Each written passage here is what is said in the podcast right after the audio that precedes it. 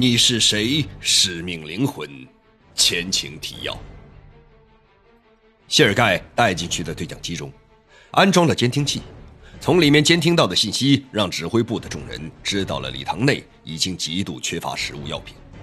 接到乌姆可以运送物资进去的电话后，谢尔盖带着两名伪装成医生的特警进入了礼堂，想让这两人留在礼堂中，可惜事与愿违，几人连门厅都没进去，就被两名恐怖分子赶了出来。在接到陈刚传递来的关于洛尔核电站将于两小时后爆炸的消息，并与众人商议之后，瓦西里下令开始拯救洛尔核电站的行动，代号“阿尔法风暴”。第二章二十五，阿尔法风暴上。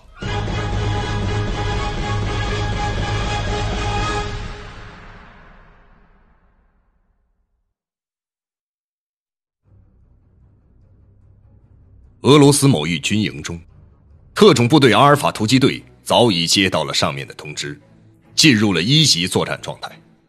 部队的指挥官金斯基和全体队员都已经集结完毕，在营房等候。从营房作战室接到瓦西里的命令后，金斯基飞奔着来到了已经集结完毕的阿尔法特种突击部队的营房。来到了营房后。上校金斯基简单的说了一下这次行动的目标和具体行动方案，队员们就像一只只下山的猛虎，快速的跑向了早已经等候在营房旁边的战车。涂装雪地迷彩装的武装运兵车和各种特种车辆，在积雪的公路上高速奔驰着，车内的士兵全副武装，身穿化学防护服装，个个表情严肃。开路的越野车车顶的喇叭向路上行驶的车子高声喊着避让，路上行驶的车纷纷避让着。我们正在赶往洛尔核电站的路上，目前一切顺利，预计还有十分钟左右抵达。报告完毕。阿尔法特种部队指挥金斯基正在通过可视系统向指挥部的瓦西里实时汇报着。瓦西里·谢尔盖等人通过指挥部中不断晃动的画面，实时观看着阿尔法部队的秘密行动。由于此次行动完全是在秘密状态下进行的，即使队员们在行动之前也不知道这次行动的具体内容，更不用说洛尔核电站的工作人员了。向礼堂中那个神秘的人呼叫，请他告诉我们核弹在莫斯科和圣彼得堡的具体隐藏地点。瓦西里对负责摩尔斯密码接收的那位通讯员下达命令说：“呃，我一直在试图与这个人取得联系，目前并没有得到对方任何回答。”通讯员回答说：“正在瓦西里与通讯员对话的过程中，这名通讯员突然提高了声音，报告道：‘哎，那个人又有新消息传给我们了。’”他让我们立即准备切断礼堂中与外界的网络通讯，如果有可能，做一套只给恐怖分子看的外界关于这次突发事件的报道。还有，他说到核弹了，核弹只是威胁，但不排除最后鱼死网破，引爆核弹。假如俄罗斯不妥协，洛尔核电站的爆炸已经在进行了。我们的呼叫，他没有应答吗？显然，瓦西里的意思是询问礼堂中的那个向外传递情报的人，是否说了关于核弹隐藏地点这个问题。好像这个人接收不到我们的呼叫，他只是说明某种情况或者对我们下达命令一样。通讯员回答瓦西里说：“另一组负责监听的人员正在通过谢尔盖先前带进去的对讲机监听礼堂内部的情况。”这些监听的对话基本上是被劫持人质与恐怖分子的对话，偶尔听到几声乌姆对这些人的命令，并没有什么有价值的情报。难道这个人的情报是通过发报机向我们发送的信息吗？马西里向谢尔盖征询答案。这个人知晓我们的目的，并且。他也能接收到我们向他呼叫的信号。在那样被严密监视的状态，我并不认为这个人可以利用电台向外发送信息。不过，还有一种可能，这个人就是恐怖分子中的一员。假如这个人是恐怖分子的内部人员，他为什么不事先向我们告知这个事件的前后呢？难道这个人不是在礼堂内部？假如那样，我们可就完全陷入被动了。谢尔盖自问自答的说着。瓦西里听谢尔盖这样说，立即用狐疑的眼神看着他，因为此番言论和谢尔盖先前的判断大相径庭，也可以说完全推翻了先前的判断，这不得不令瓦西里大为恼火。虽然生气。不过他并没有立即将不满的话说出来，也许这种矛盾的结论，正是长期担任警察局长工作的关系。正在瓦西里思考谢尔盖说的可能性的时候，坐在监听设备前的通讯员打断了他的思考，眼睛看着设备上的信号，说：“呃，不会的，我们监听定位显示，这个人就在礼堂中向我们发送的摩尔斯密码，并且。”这个人还在变换位置。谢尔盖听到负责通讯的人这样一说，立即从座位上站了起来，来到设备前，看着屏幕。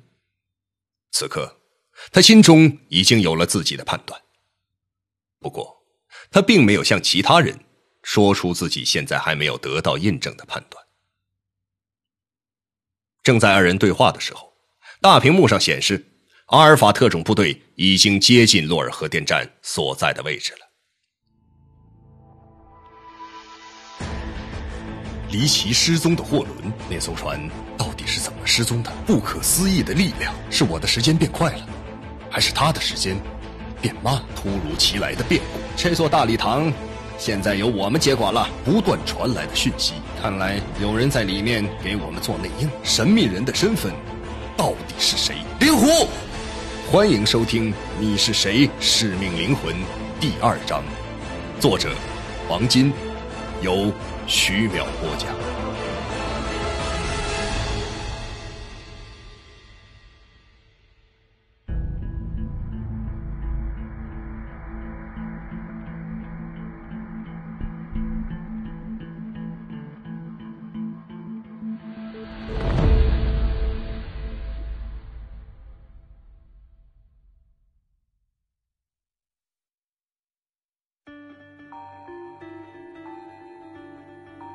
远远望去，在静怡的森林边，矗立一排高耸的粗壮烟筒，烟筒正向外面冒着水蒸气。一条 S 型的大河犹如一条玉带，环绕着这座矗立在风景画中的电厂。周围的雪景覆盖了大片的森林，在白雪的衬托下，露出几处绿色，煞是好看。高速飞驰的装甲运兵车和军用越野车车尾，卷起一团团雪雾。车内载着荷枪实弹的阿尔法特种部队的士兵，士兵们和指挥官每个人的表情都异常紧张和严肃。车队已经逐渐接近洛尔核电站门口了。不过此刻，坐在指挥部中的瓦西里等人可没有闲情逸致欣赏这美丽的风光。给我接核电站专家特线。马西里一边紧盯屏幕，一边向下级下达着命令。阿尔法指挥官坐在第一辆指挥车中，还没等越野车停稳，就从车上跳了下来，向值班警卫跑去。和任何一个国家的核电站一样，核电站的警卫人员几乎都是有着军队背景的相关人员。因为这类高风险的设施一旦引起破坏，将给国家声誉和地区的环境带来无可挽回的伤害。电站保安人员几乎还没有弄明白这位军官对他说的话的意思，就被阿尔法突击队的队员取代了。接着，电厂的自动门打开，一行车辆鱼贯而入。在阿尔法突击队向电站行进的过程中，指挥官金斯基就对照着电站的示意图。向每个行动分队的指挥官下达了具体行动命令。阿尔法队员一进入核电站，就分头向各个事先计划好的目标行动。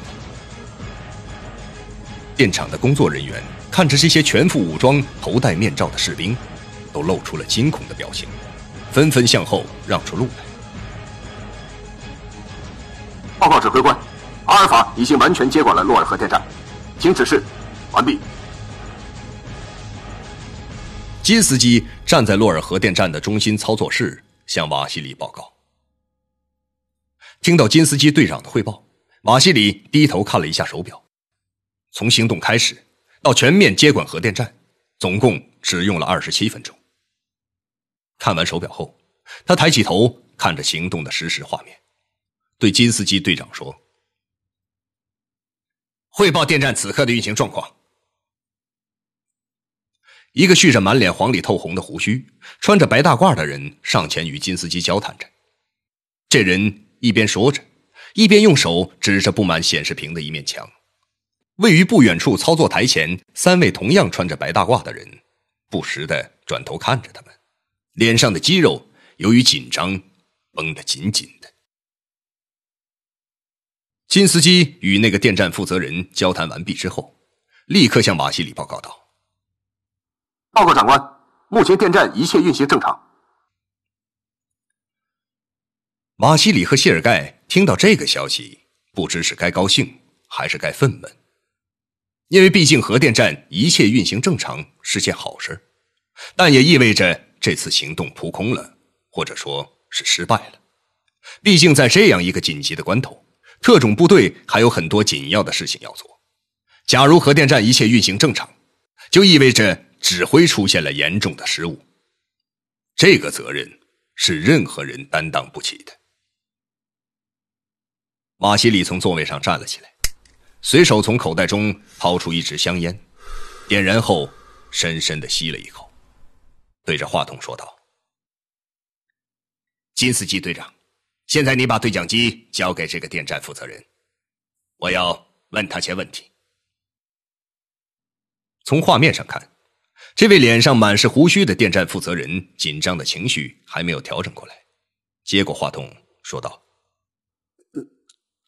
请长官指示。”你简单介绍一下核电站的情况。